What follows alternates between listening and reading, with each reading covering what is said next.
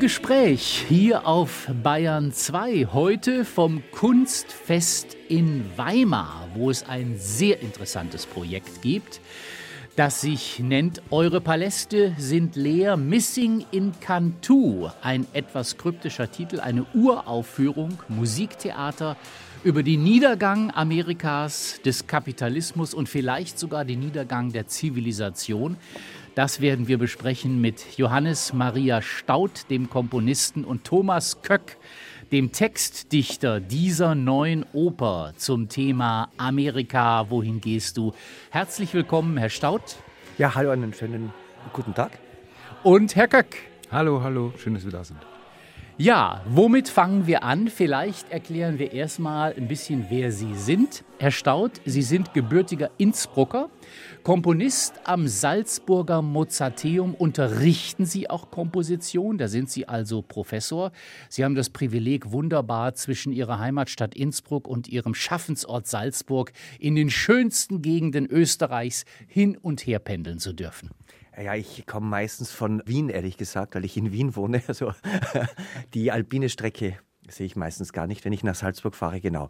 Ich bin Komponist, seit ich mich erinnern kann, seit ich zehn bin. War immer mein großer Wunsch und habe das dann halt auch professionell betrieben, habe studiert in Wien und Berlin und freue mich jetzt, so spannende Dinge machen zu können mit so spannenden Kollegen. Nehmen Sie unseren Hörerinnen und Hörern die Angst vor der neuen Musik. Sie wissen, Komponisten von heute mit Werken von heute sind nicht immer mehrheitsfähig, sage ich jetzt mal ganz vorsichtig. Die neue Musik hat natürlich Fans, aber sie hat auch ein Publikum, das etwas skeptisch ist. Wie würden Sie Ihren Stil bezeichnen? Ich glaube, Sie neigen zur Vielfalt, aber Sie haben mal gesagt, Vielfalt heißt nicht Beliebigkeit. Ja, ich glaube, diese Mehrheitsfähigkeit oder so, das sind Fragen, mit denen ich, ich mich gar nicht beschäftige, weil Publikum Publikum ist ein sehr komplexes Wesen aus so vielen Individuen, die verschiedenste Vorlieben, Biografien haben. Ich freue mich, wenn Leute in Konzerte, in Opernaufführungen kommen, die einfach keine Vorurteile haben, sich mitziehen lassen auf ein Abenteuer, auf eine Fahrt entlang eines klanglichen Amazonas, um bei unserem Thema zu bleiben. Da bin ich wahrscheinlich ein Kind des Films auch ein bisschen. Da war das Thema nie so groß. Also ich, wenn man, ich weiß nicht, wenn man sich so Fellini am Akkord ansieht, das ist einfach, da wird die Musik einfach zur Atmosphäre passen Prozent erfunden. Beliebigkeit ist mir wirklich ein Gräuel. Das heißt, ich versuche das wirklich übergreifend und da bin ich wahrscheinlich ein bisschen beim Thomas, der ja auch die drei Stränge der Oper, die sehr unterschiedlich sind, am Ende verknüpft. Und das ist natürlich so eine Arbeitsweise, die mir auch vorschreibt. Das heißt, ich versuche auch die verschiedenen Musikstile schon zu verknüpfen auf einem übergeordneten Level. Darf Oper unterhaltsam sein? Das ist ja nicht mehr selbstverständlich, seit die Frankfurter Schule so vor 60, 70 Jahren verkündet hat, Unterhaltung ist gleich Zerstreuung, ist gleich böse. Man muss sich ja konzentrieren statt zerstreuen lassen. Also Unterhaltung, Oper, Unterhaltungsmusik in der Oper.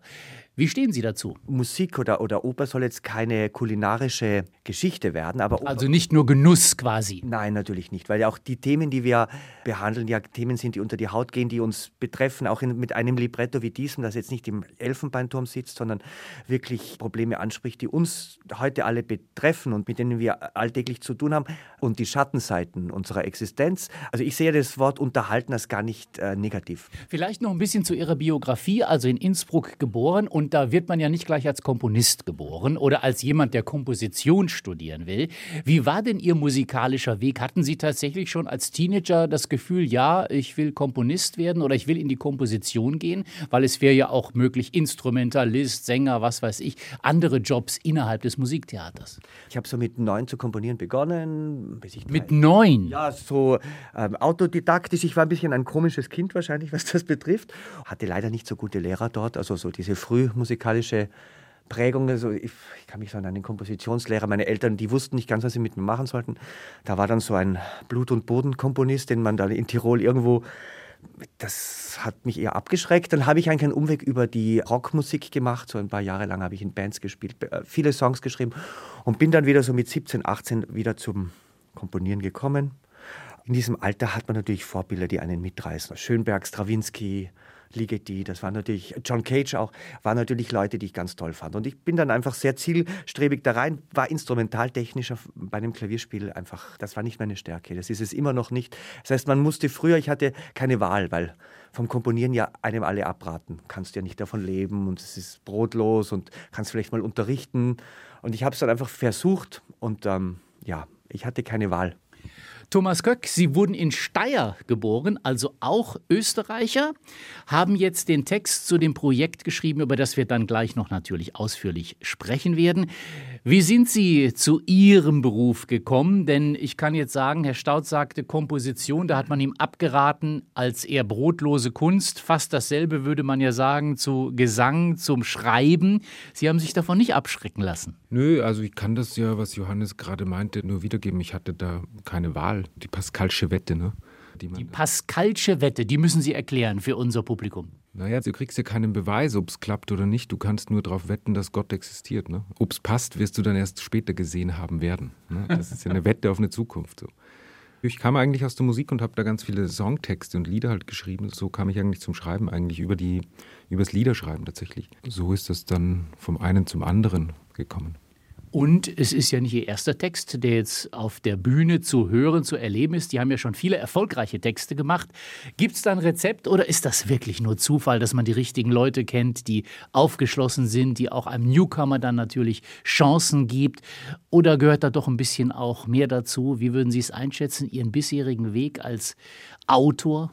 Ich glaube, da kann ich jetzt gar keine richtige Antwort geben. Alles, was ich sage, wäre falsch, aber gehört auf jeden Fall sehr viel Glück auch dazu immer. Und der Rest ist, glaube ich, einfach so kontinuierliche Arbeit. Herr Staud lebt in Wien, geboren in Innsbruck, arbeitend in Salzburg. Decken Sie Österreich ähnlich großflächig ab? Meine Schwester wohnt in Innsbruck. Ich weiß nicht, ob sich das. Ich bin in Oberösterreich geboren und habe in Innsbruck auch gewohnt tatsächlich, so ein knappes Jahr für den Zivildienst tatsächlich damals. Habe dann in Wien studiert, habe auch eine Weile in Graz gewohnt. Naja, Österreich ist ja überschaubar mit den Distanzen, da ist man ja schnell überall irgendwie nee, aber bin jetzt hauptsächlich in Berlin und das jetzt schon seit zwölf Jahren, glaube ich, so. Ich hatte keine Lust mehr auf der Bühne zu stehen. Das war für mich wirklich eine Krise. Also ich konnte da keinen zwei Schritte mehr auf der Bühne machen. Da waren Schweißausbrüche und alles irgendwie. Also Lampenfieber oder, oder andere psychische äh, Belastung, dass man sich nicht mehr ausstellen will vor Publikum. Wie war das bei Ihnen? Ja, ich war, also ich habe es mir dann für mich später eher so zusammenbuchstabiert, dass es eher was mit der Rolle auch zu tun hat, die man dann, also als wer oder was steht man da eigentlich auf einer Bühne und repräsentiert wen oder was und spricht zu wem oder was. Das ist ja auch, welche künstlerische Bühnenpersona hat man auch. Ne? Man entwickelt ja dann so eine Rolle oder eben auch nicht oder kriegt ein Problem mit der eigenen Rolle das war alles so ein Kosmos oder Komplex, der eigentlich ein bisschen hinderlich war zunächst und dann eigentlich ganz interessant, weil ich dadurch auf Performance kam und so Performance Art und so, Theater ja auch und mich mit diesem Konzept Performance beschäftigt habe, weil bis ich 20 war, war jetzt Theater nicht, das spielte gar keine Rolle. Ich hatte keinen Plan davon und habe mich dann tatsächlich, weil ich so dachte, hä, ich performe auf der Bühne als Musiker, also ist es ja auch eine Performance, also bin ich ja in der Performance Art eh schon zu Hause und so, was ist das überhaupt? Und habe mich dann so mit Performance beschäftigt und habe dann so eigentlich eine recht gute Erkenntnis, eine ganz banale vielleicht auch, aber so, die für mich damals sehr wichtig war, dass quasi einen großen Unterschied macht, ob ich quasi äh, mit einer Gitarre umgehängt in einem Kneipe als vermeintlich authentische Person dort sozusagen dem Publikum innerhalb der Verabredung, die wir uns ja geben, sozusagen etwas vorspiele oder da eine bestimmte Rolle einnehme oder ob ich das Ganze halt in einer Blackbox von einem Theaterraum oder so von einem Performance Space mache oder so. Weil dann wird die Rolle sozusagen, kriegt eine andere Distanz sofort, weil es wird anders geguckt drauf. Ne?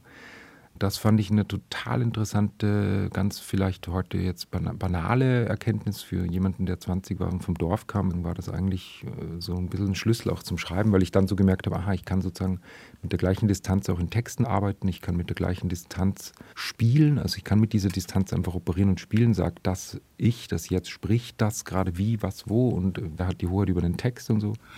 Wir sprechen hier in Kultur im Gespräch auf Bayern 2 über das Kunstfest Weimar und ein spannendes, interessantes Opernprojekt, eine Uraufführung über den Niedergang Amerikas und des Kapitalismus. Worum es konkret geht, das werden wir jetzt gleich besprechen. Aber zunächst hören wir in die spannende Musik, die es gibt, ein bisschen rein und danach geht's weiter.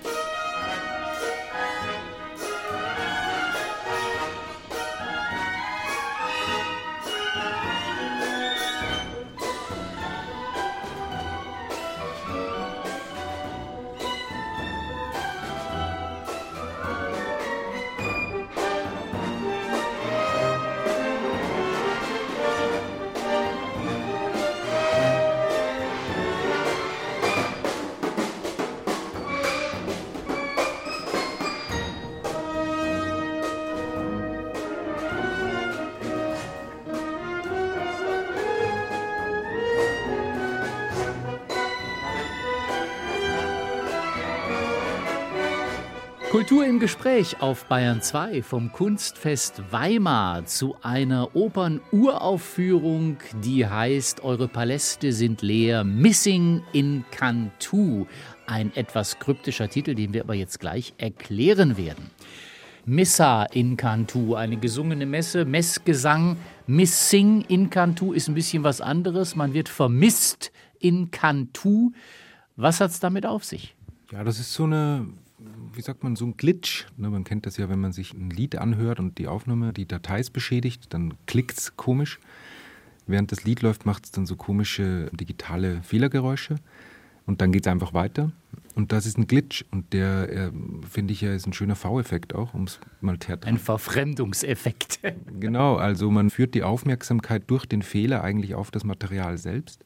Und das ist so ein bisschen, ja, so eine spielerische Form auch. Ne? Die Messe in Canto ist natürlich eine, eine gesungene Messe.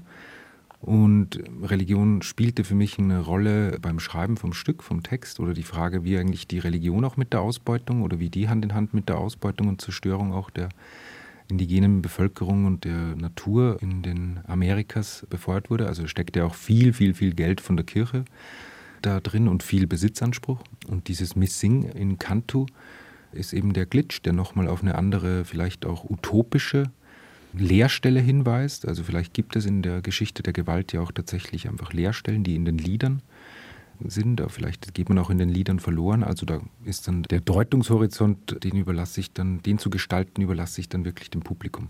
Das ist also nicht Lost in Translation, sondern Lost in Singing. Missing in Cantu. Man wird vermisst, man geht verloren irgendwo im Gesang.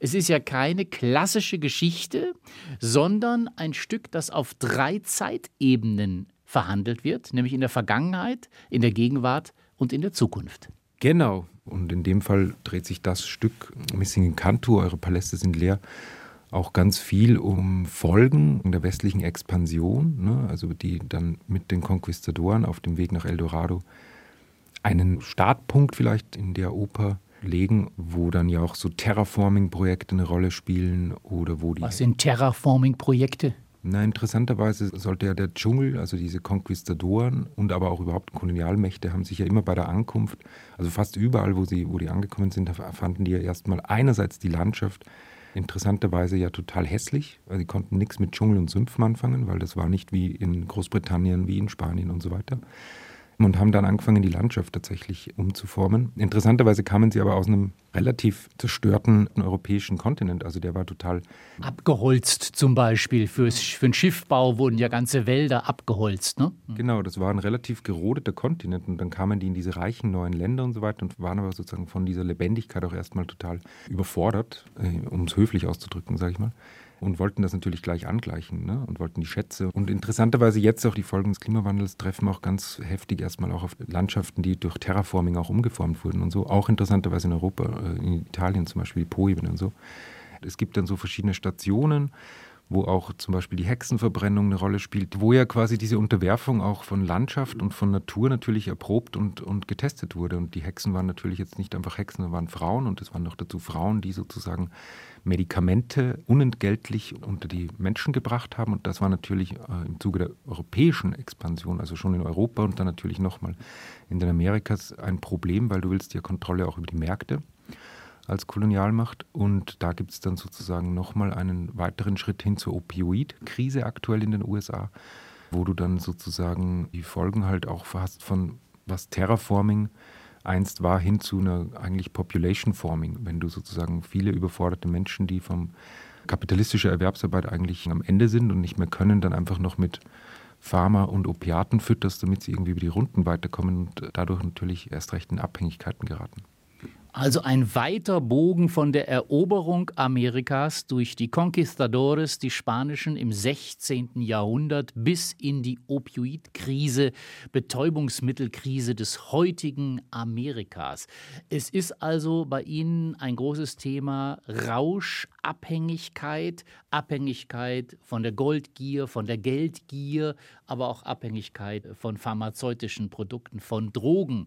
Herr Staud, das ist ja ein dankbares Thema für einen Komponisten. Süchte, Abhängigkeiten, orgiastischer Zustand. Das heißt, Sie mussten sich als Komponist überlegen, welche Musik passt zum Beispiel zu Leuten, die high sind, die sich betäuben mit Opiaten.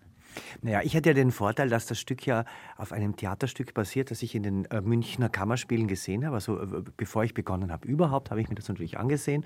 Und dann hatte ich schon ein bisschen eine kleine Krise, weil ich gemerkt habe, das Thema ist sehr reich, die Stränge sind sehr stark und sie bedürfen einer sehr unterschiedlichen Musik. Und ich ähm, musste dann mal so ein bisschen für mich mal abklären, was bedeutet das musikalisch. Und es gibt da, glaube ich, als Hauptstrang der Oper ist ja eigentlich dieses Seherkapitel. Aus der Zukunft spricht ein Seher also zu uns zurück und, und spricht über seine eigene Schuld, dass er eigentlich zu wenig gewarnt hat, dass er eigentlich oder dass man ihm nicht zugehört hat und dann macht er sich selbst Vorwürfe, warum bin ich nicht vehementer eingestiegen, warum habe ich nicht mehr widersprochen. Und für mich waren diese Kapitel waren für mich sozusagen der Strang, die so ein bisschen die äh, Ruhepole in diesem Werk, weil es natürlich sehr, ich wusste, dass bedarf da und dort schon einer ziemlichen orgiastischen, wie Sie es bezeichnen, Klangumsetzung. Und dann war mir ganz klar, so weil ja diese Kapitel sich so immer wieder durch diese Mehrsträngigkeit konnte ich, konnte ich dann so einen roten Faden mal erlegen. Und um diesen roten Faden herum wir haben es dann genannt Amazonas-Kapitel. Ich habe einfach so eine, einen Arbeitsbegriff gebraucht. Das ist eine sehr blech, vergiftete Welt, die Elektronik. Also ich habe allen drei Ebenen ein Soloinstrument äh, beigesellt. Also, also Vergangenheit, Gegenwart, Zukunft genau. haben jeweils ein Soloinstrument. Also Im Seher-Kapitel ist das die Bratsche als Lamento-Instrument natürlich ein bisschen abgedunkelt. Äh, Amazonas ist es die Posaune die Soloposaune und in der neuen Welt ist es ein E-Piano, Hammond Orgel, also was äh, ein amerikanisches Instrument. Im Amazonas ist es klar, es ist der Regen, der vom Himmel fällt, es äh, regnet andauernd, es ist, das Wasser kommt von unten, wie du sagst, noch eine unbeherrschte Natur, wo immer Feuchtigkeit, Moskitos, also eine, eine sehr lebensfeindliche Welt. Ja, und das Blech erinnert mich natürlich an die Panzer der Conquistadores, die Blechritter, die Metallhelme, die Hellebarden. Die Kanonen, mit denen sie in diesen, wie du sagst, in diesen sinnlosen Dschungel schießen. Das ist eine sehr metallische Welt, eine Wasserwelt. Und die neue Welt hat natürlich so eine, ich habe sie eine psychedelische Welt genannt. Da ist natürlich toll als Komponist. Ich meine, man kennt das ja sowohl von Popmusik aus den 60er, 70er Jahren, da kann man natürlich aus dem Vollen schöpfen. Also da habe ich mir auch die Frage gestellt, was heißt psychedelisch für mich heute? Das ist ja auch, das Interessante an Drogen ist ja, dass sie sie natürlich äh, abschreckend gezeichnet sind, wenn man so jetzt in, in Philadelphia sieht, wo diese Zombie-Droge zuschlägt. Das ist ja keine sexy Droge, das ist ja eine Droge, die so zerstörend ist. Aber natürlich die Sucht an sich, das Entfliehen, die Ekstase, hat ja auch was sehr Verführerisches und das wollte ich schon zeigen. Und, und, und da ist natürlich, da ist der Ausflug in die Popmusik ganz klar gelegt. Wie gesagt, es ist eine Hassliebe und wahrscheinlich auch politisch habe ich natürlich viel gedacht, viele Dinge, die in Amerika vorexerziert werden, was Demagogie betrifft, eine neue Form der Demagogie, dies kommt ja bei uns auch an. Also wie weit verschiebe ich äh, Grenzen des Unsagbaren? Und ich glaube, die Demagogen bei uns in Österreich, in Thüringen und so weiter, die schauen sich das auch genau an, wie amerikanische Demagogen das jetzt vorleben, welche neuen Strömungen es gibt. Und es gibt ja auch in dem Libretto einige Querverweise darauf. Also ich finde, das war ist mir sehr entgegengekommen, ja. Kultur im Gespräch hier auf Bayern 2 vom Kunstfest Weimar zu einer Opernuraufführung über den Niedergang der Zivilisation, den Niedergang Amerikas. Wir werden jetzt gleich noch ein bisschen über Amerika sprechen, zum Beispiel darüber, wo Sie zuletzt in Amerika waren, was Sie in Amerika inspiriert hat. Aber zunächst noch ein kleines Kapitel Musik aus Eure Paläste sind leer Missing in Cantu.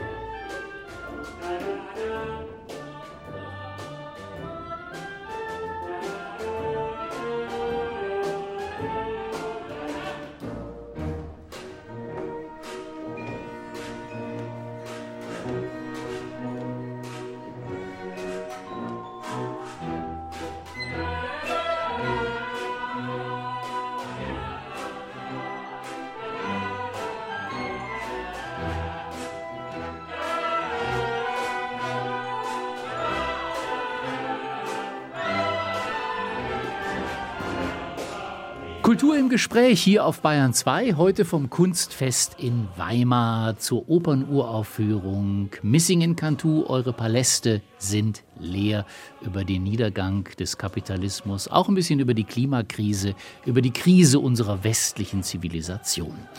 Ja, Herr Staud, wann waren Sie das letzte Mal in Amerika? Was hat Sie dort geschockt oder auch positiv beeindruckt? Lustigerweise war ich heuer in Amerika im Sommer den ganzen Juli. Eine kleine Tour, New York, Boston, Upstate New York, Washington, ein bisschen Strand und so eine Ding. Ich hatte ein gesundheitliches Problem dort, ein massives, kam ins Spital dort, hatte Angst vor den Opioiden, Schmerzmittel habe ich nicht gekriegt. Also die amerikanischen Spitäler hat mir dann ein behandelnder Arzt gesagt, weil ich gefragt habe, weil es mich gerade interessiert hat, weil ich gerade die Oper geschrieben habe, die müssen wahnsinnig aufpassen jetzt. Also Opioide werden nur mehr in Extremfällen vergeben. Ich war in der Mount Sinai Klinik in New York äh, bin ich gelegen und habe keine Opioide gekriegt, weil ich natürlich, ich war irgendwie, hat mich sehr interessiert. Also Amerika hat jetzt von oben doch eine, sie müssen gegensteuern und die Spitäler, ich weiß nicht, ob es äh, überall so ist, West Virginia auch, aber sozusagen die merken, da ist was im Gange, was sie nicht mehr sonst kontrollieren können. Und, und das habe ich gemerkt.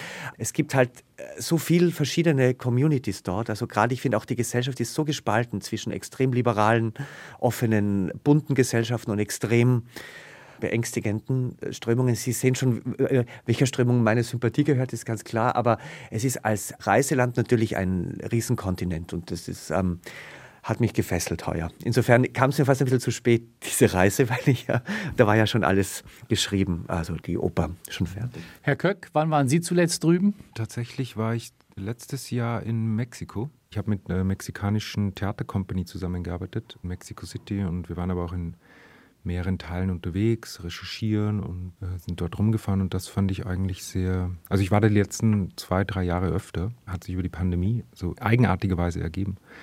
Auch eine Drogenmetropole natürlich, Mexiko kann man ja wirklich sagen. Die Drogenkartelle regieren ja fast schon das Land. Also den Drogen entkommen sie irgendwie nicht, egal wo sie hinfahren da drüben. Nee, also es war, ist aber auch wirklich so ein Thema für die Leute vor Ort, ne, dass man so, weil wir waren natürlich auch, wir hatten so, das Thema drehte sich eher ums Verschwinden, die Desaparecidos, ne, Menschen, die plötzlich, hatte ein Problem mit Menschen, die einfach verschwinden, auch aufgrund von Narkogewalt. Gleichzeitig natürlich für Mexikanerinnen und Mexikaner ist diese ganze Narko-Thematik halt auch nerviges Thema, weil die natürlich auch ganz andere Themen natürlich noch haben im Land und ganz andere Geschichten und so weiter, aber es ist natürlich eines der großen Probleme da tatsächlich und ist ja auch sozusagen diese Narkogewalt ist ja tatsächlich auch nochmal befeuert worden durch den War on Drugs durch die USA. Den Amazonas habe ich bislang noch nicht gesehen, obwohl er immer wieder auftaucht in meiner Arbeit. Manaus, das berühmte Opernhaus, ist dann wie geschaffen für ihr Stück über die Eroberung Amerikas und den Niedergang dieses Kontinents. Ja, Herr Staud, können Sie davon träumen? Manaus, da wo die trägen Alligatoren sich im Amazonas suhlen, daneben das Opernhaus und dann ihre Regenmusik mit den Moskitos, passt doch eigentlich hervorragend. Ist doch auch eine schöne äh, Phantasmagorie, eine Utopie. Ja, sicherlich. Also seit Fitzcarraldo, das stimmt. Und ich glaube auch, ähm, dass wir einfach vielleicht das auch alle ein bisschen unterschätzen, dass ja in, in allen Teilen der Welt sehr viel Kultur passiert, von denen wir vielleicht gar nicht so viel mitkriegen. Wir sind halt auch in unserer Blase, in unserem Soziotop. Und, ähm, aber natürlich wäre das spannend, ganz klar. Sprechen wir noch ein paar Sätze über Ihre Komposition, über Eure Paläste sind leer, Missing in Cantu. Es geht um einen Chor, der sehr viel zu tun hat.